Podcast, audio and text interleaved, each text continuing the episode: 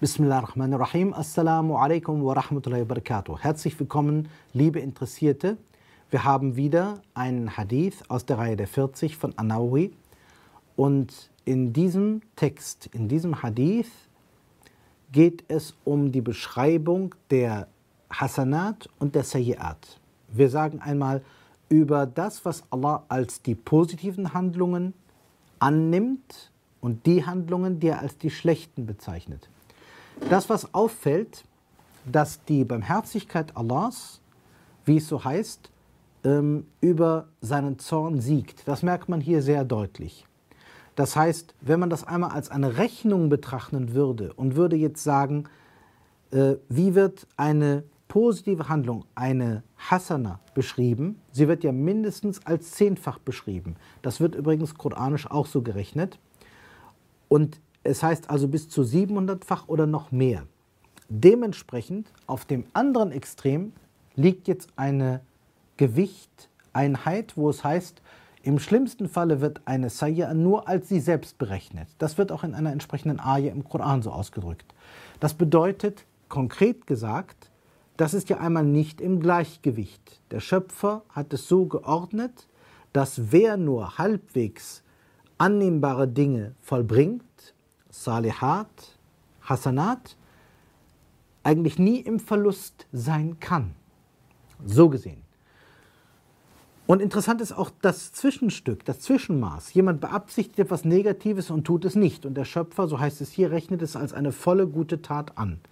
Das heißt, auch der Graubereich ist weitestgehend noch als positiv definiert. Und nur wenn er wirklich etwas Negatives beabsichtigt und tut, dann ist es für ihn eine einzige Sayya. Wenn man das mit anderen Dingen zusammenbringt, etwa den Beschreibungen der vernichtenden Sünden, der Mubiqat oder Muhlikat und derartiges, dann ergibt sich ein interessantes Gesamtbild. Wenn ein Mensch die grundsätzlichen Pflichten erfüllt, und wenn ein Mensch die besonders schweren sündhaften Handlungen, die Kaba'ir, vermeidet, bleiben eigentlich nur die üblichen Handlungen des täglichen Lebens. Jetzt gilt, wenn ein Mensch ungefähr gleich viel, ungefähr gleich viel Positives und Negatives am Tag täte, gehen wir mal von einem Durchschnittsmenschen aus. Das ist weder der Superheld oder der, der Supermuslim, noch ist das der absolute Übeltäter. Das ist der Normalmensch. Der Normalmensch ist weder ganz gut noch ganz schlecht. Dann kann ja niemals dieses Maß zu Ungunsten des Menschen ausschlagen. Und ich glaube, das ist eine wichtige Rechnung. Rechnen wir einmal so. Der Normalmensch tut keine schweren Sünden. Und der Normalmensch wird auch nicht übermäßig hervorragende, außergewöhnliche Taten tun im Durchschnitt. Der Normalmensch ist irgendwo in der Mitte.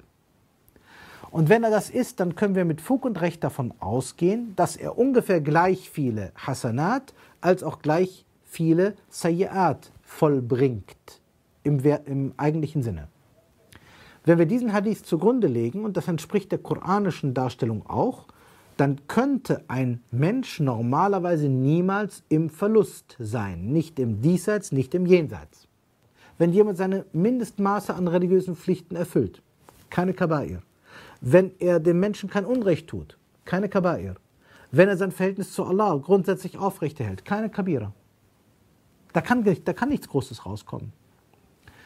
Und das ist wichtig, weil es auch Muslime gibt, die sind von Skrupeln geplagt. Die kommen dann zum Beispiel zu einem Imam oder zu einem religiös gebildeten Menschen und sagen dann, ich weiß nicht, ob ich ins Paradies kommen kann und das ist alles so furchtbar und dies und das. Und dann sagt der Mann oder die Frau, wenn wir das so haben, ein bisschen langsamer.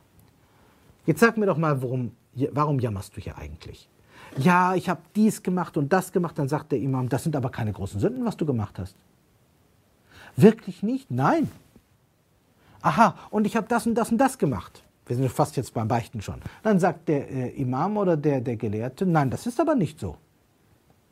Das, was du hier nennst, ist das ganz Normale. Und dann sagt der Mensch, wieso ist es denn normal, dass man solche Fehler macht? Dann sagt er, weil, wie es in einer anderen Überlieferung heißt, Ibn Adama Khata'un ist.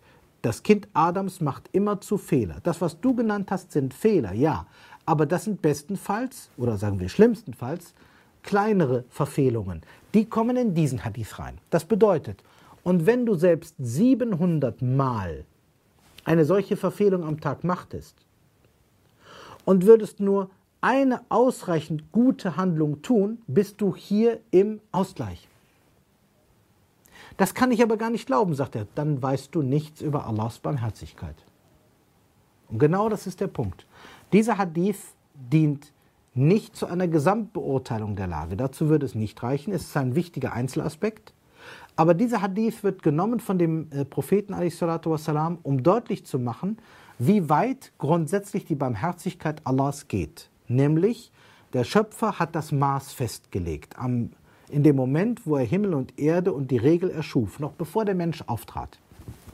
Und dieses Maß sieht so aus, dass er festlegte, dass aus Barmherzigkeit der Schöpfung gegenüber die Bewertung der positiven Handlungen so viel mehr sein sollte als die Bewertung der negativen.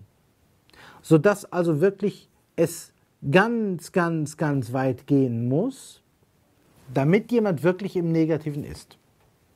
Wenn man es zusammenfasst, solange ein Mensch sich bemüht, kein Wulm, kein vernichtendes Unrecht zu tun, solange er nicht unter den Begriff fällt, den wir bezeichnen Fasadun fil Ard, also das bedeutet, dass man vernichtendes, übles Unrecht auf Erden anrichtet, solange man nicht die Beziehung zu Allah Ta'ala ganz abbricht, solange man die Verwandtschaftsbeziehungen grundsätzlich bewahrt, solange man die Anrechte von Eltern und Kindern nicht mit Füßen tritt, solange man das, was einem anvertraut ist, die Amana, nicht veruntreut, braucht man grundsätzlich eigentlich keine Angst zu haben. Und das ist wichtig. Der Hadith will, und das finde ich wichtig heutzutage, der Hadith will Mut machen.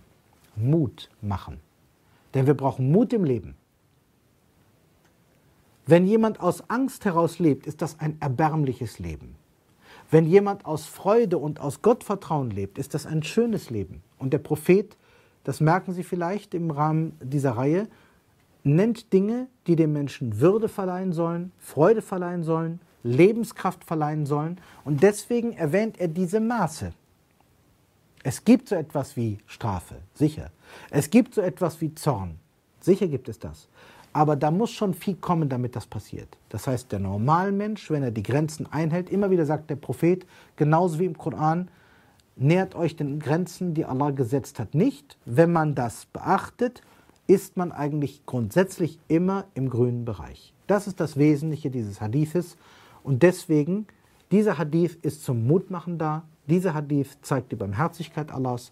Und dieser Hadith zeigt auch, dass, wenn wir regelmäßig unsere Fehler bereuen, das heißt, der Prophet hat es über 70 Mal pro Tag gemacht, dann kann eigentlich nichts Übles bleiben, so Allah Ta'ala will. In diesem Sinne, möchte ich den Kommentar abschließen und verabschiede mich mit Assalamu alaikum wa rahmatullahi wa barakatuh.